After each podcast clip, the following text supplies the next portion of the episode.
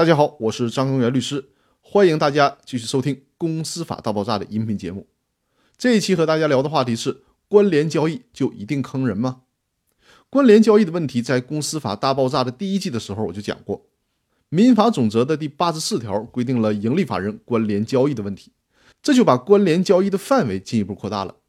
原先在公司法当中规定关联交易只是调整有限公司和股份公司。而现在呢，民法总则当中规定了关联交易，就把关联交易的范围扩大到了中外合资经营企业、取得法人资格的外资企业，还有集体企业等等。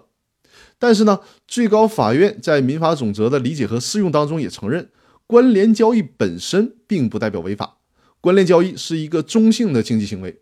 如果是正常的关联交易，不但不会损害法人的利益，反而可能分散经营风险，让法人取得稳定的收入。这些都是有利于法人发展的，但如果是利用关联交易做坏事儿，那可就不行了。尤其是在上市公司领域，总是能看到利用关联交易掏空上市公司、坑害中小股民的情况。所以说呢，为了防止控股股东、实际控制人利用关联交易损害公司少数股东或者是债权人的利益，财政部门、税务部门、证券监管部门从财政、税收、上市公司监管等方面，对公司的关联交易做出了一些具体的规定。之前在公司法大爆炸的微信群里面也和大家分享过这些规定，不同的部门对关联交易都有着不同的定义标准，但眼前的实际情况是，考虑到关联交易的情况比较复杂，还需要在实践当中进一步的去总结经验，所以说民法总则只做了一个原则性的规定，就是第八十四条的规定，判断什么是关联交易这个事儿其实挺难的，在法学理论界对于关联交易的法律定义也没有达成共识。所以说，只能靠法院在实践当中去摸索。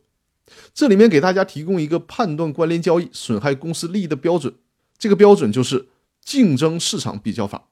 把这个很洋气的词儿打个比方跟大家说，大家可能就比较容易明白了。比如说，隔壁老王是 A 公司的大股东之一，现在 A 公司要买十吨的钢材，如果在市场上买，可能要花两万五千块钱，但隔壁老王呢，非要公司去他小舅子李富贵那儿去买，得花五万块钱。